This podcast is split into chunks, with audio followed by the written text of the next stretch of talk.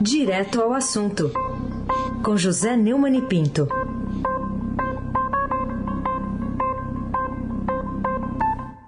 Oi, Neumani, bom dia. Bom dia, Raíssen Abac, Carolina Ercolim. Dia. Bárbara Guerra, Almirante Nelson e o seu transatlântico no Suez.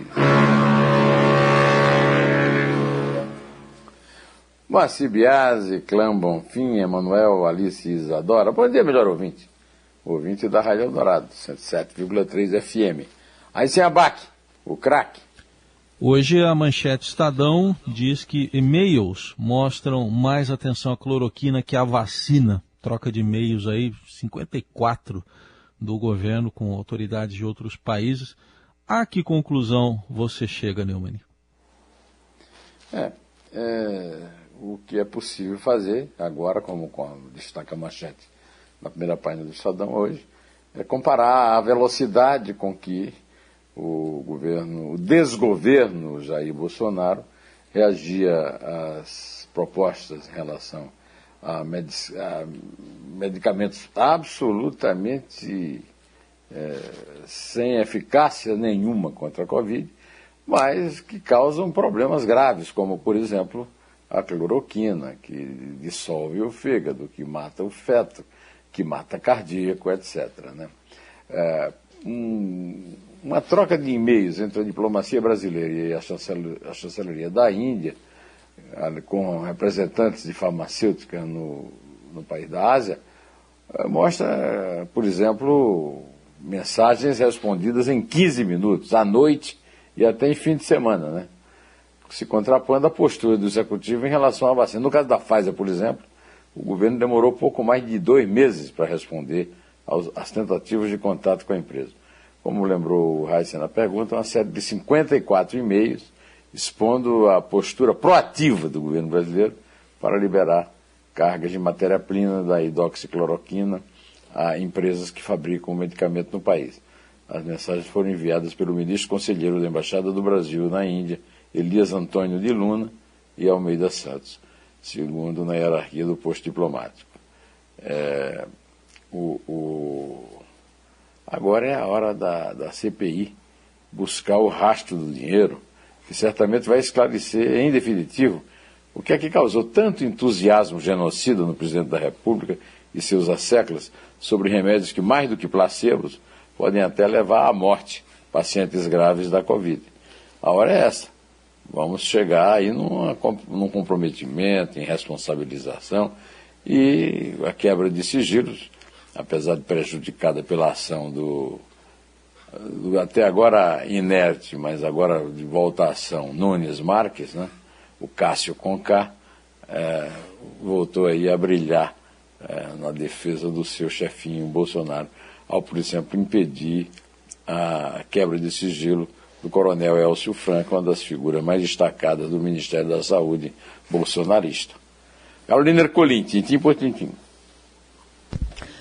Falar um pouquinho sobre a Copa América no Brasil, que já registra 41 infectados. Precisa saber se o ministro Queiroga está atualizado, né, desses números, já que em outros campeonatos ele, ele errou ali a conta. Esse número corresponde às explicações dadas pelo Ministério da Saúde também para justificar o seu apoio ao torneio em consonância com o presidente? O, o cardiologista é, Marcelo Queiroga, ele tem alguns problemas com a aritmética. Eu não sei se ele sabe contar até 41, né? Será que sabe? Porque ele dizia que era um, né? um caso. Eu me lembro de ter visto uma entrevista dele na televisão falando, ah, o futebol é um caso. Né? Só a Venezuela tem 13 casos. Né? Ah, o Ministério da Saúde se defende dizendo que fez 2.927 testes de RT-PCR para o torneio. Os prestadores de serviço da Comebol foram contaminados pelo coronavírus depois do contato com delegações estrangeiras, que chegaram à capital federal, para participar da Copa América. É, é óbvio! Aquilo que o Nelson Rodrigues chamava de óbvio ululante. Né? É, essa informação foi confirmada pelo Ministério da Saúde e o próprio Estadão. Ao menos três integrantes da, da seleção da Venezuela que jogou contra o Brasil foram contaminados e outras seleções também registraram casos de coronavírus. Na Bolívia, que jogou com o Paraguai e perdeu ontem, por exemplo, são quatro casos positivos. Os jogadores não participaram da, da estreia da Bolívia contra o Paraguai em Goiânia. Eh, se eh, o cardiologista Marcelo Queiroga aprendeu na escola primária a diferença entre 1 e 41 e tiver o mínimo de vergonha na cara e de senso de honra, honra profissional, poderia, no mínimo, pedir desculpas ao distinto público que o sustenta, um belo salário, e, no máximo, pedir demissão para evitar novos vexames similares. Abaque, o craque, o tríplice coroado. Vamos lá aproveitar então para falar com você também sobre, já que a gente está falando aí de pandemia, as cidades né, daqui do estado de São Paulo que estão imunizando em ritmo desigual, como mostra também uma reportagem do Estadão. Para você, quais são as causas e também consequências dessa constatação? Há um certo avanço no calendário de vacinação paulista, né, com a entrega dos, da, dos insumos chineses, é, que foi prejudicada pela, pela retórica completamente estulta do Eduardo Bananinha, do Ernesto Araújo, que caiu, é, do Felipe Martins e outros desse gado, né?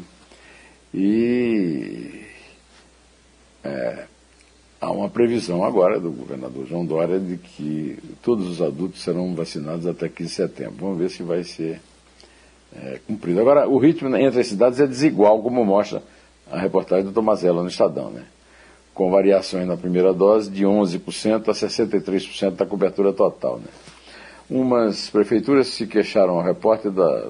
Eu conheço há muito tempo, desde que entrei no Estadão, que o Tomazella manda despacho lá do interior, né?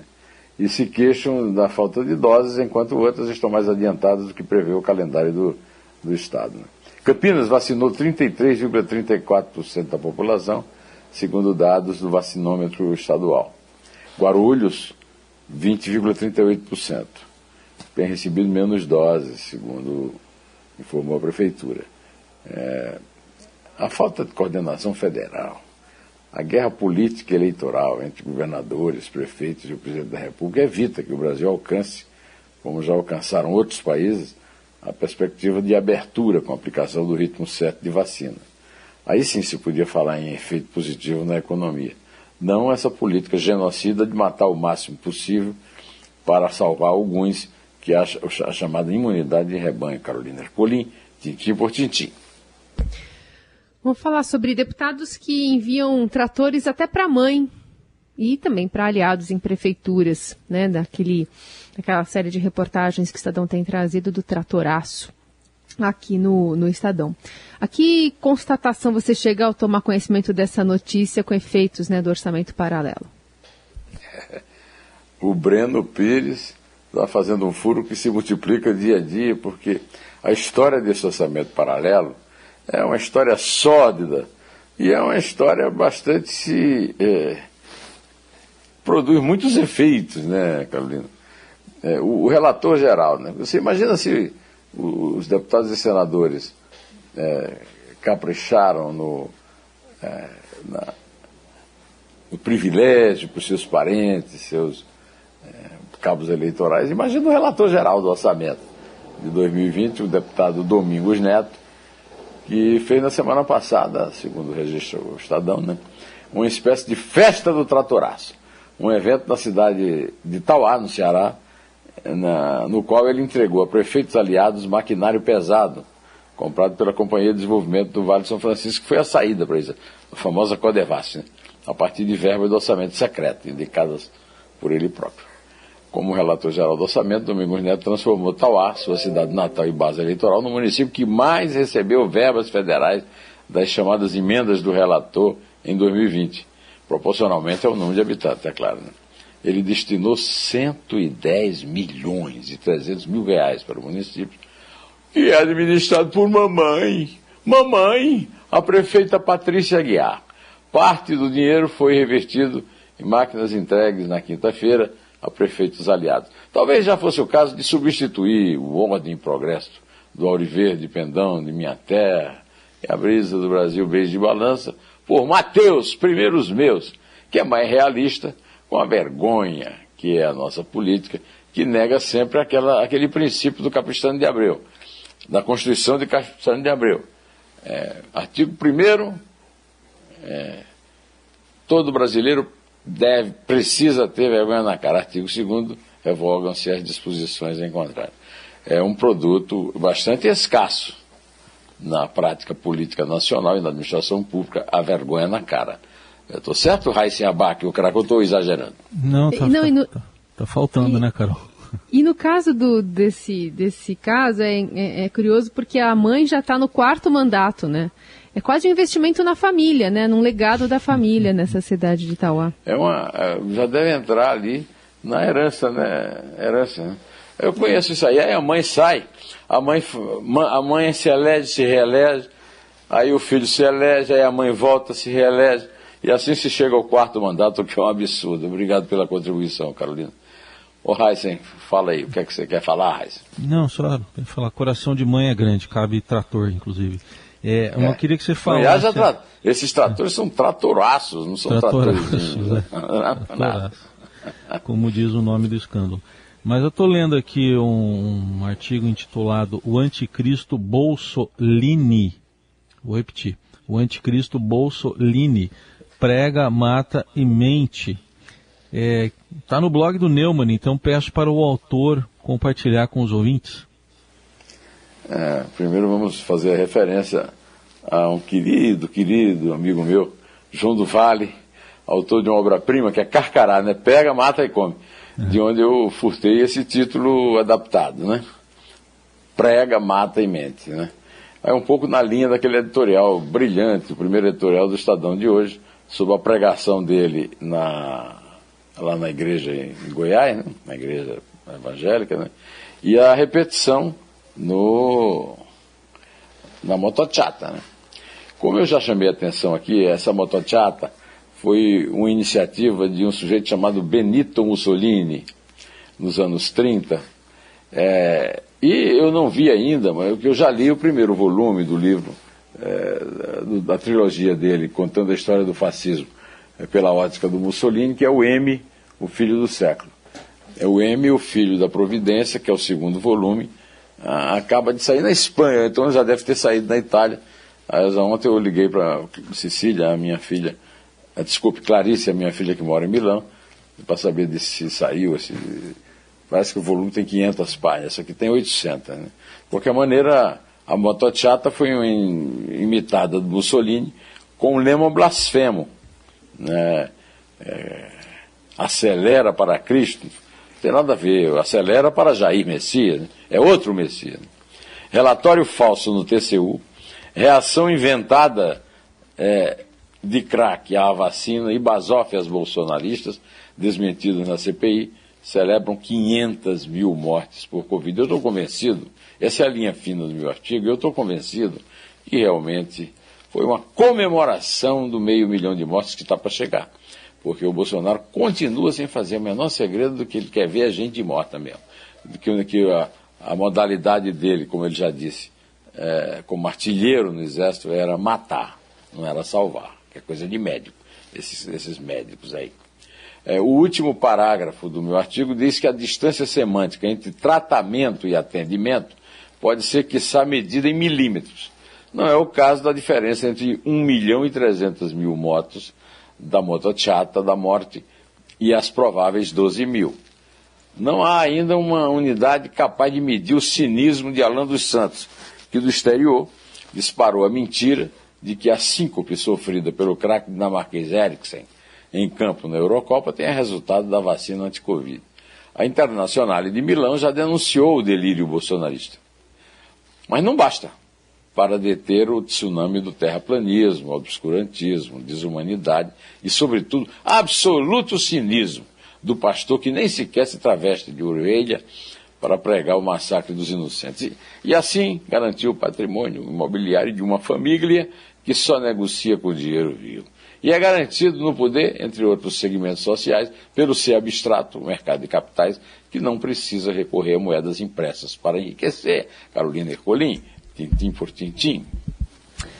Queria que você falasse sobre Rodrigo Maia. É, a gente lá no comecinho de, de 2020 conseguiria prever que ele ia ser expulso do DEM?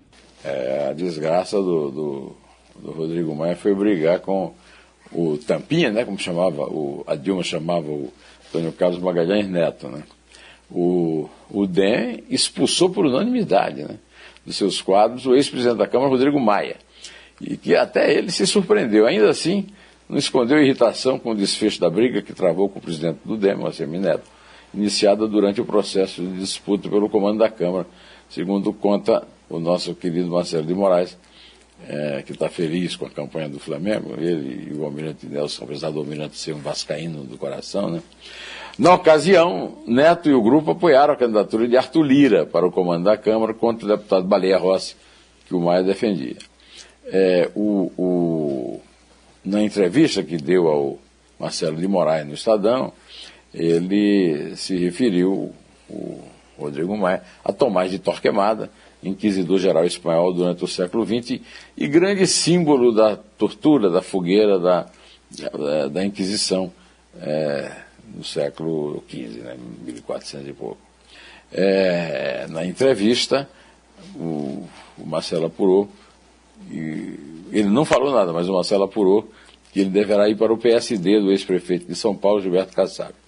E a decisão é mais uma evidência de que no Brasil não vige uma democracia de verdade em que todos são iguais perante a lei, mas uma ditadura dos chefões das organizações criminosas partidárias e o resto é lorota.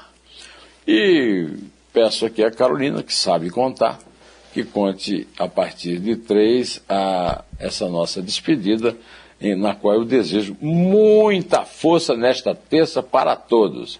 Os que estão em casa, os que estão na mesa e o nosso público ouvinte. Fala, Raiz.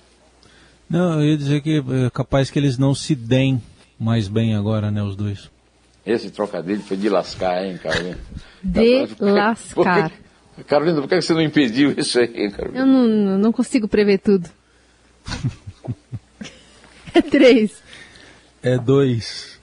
É um. Em pé.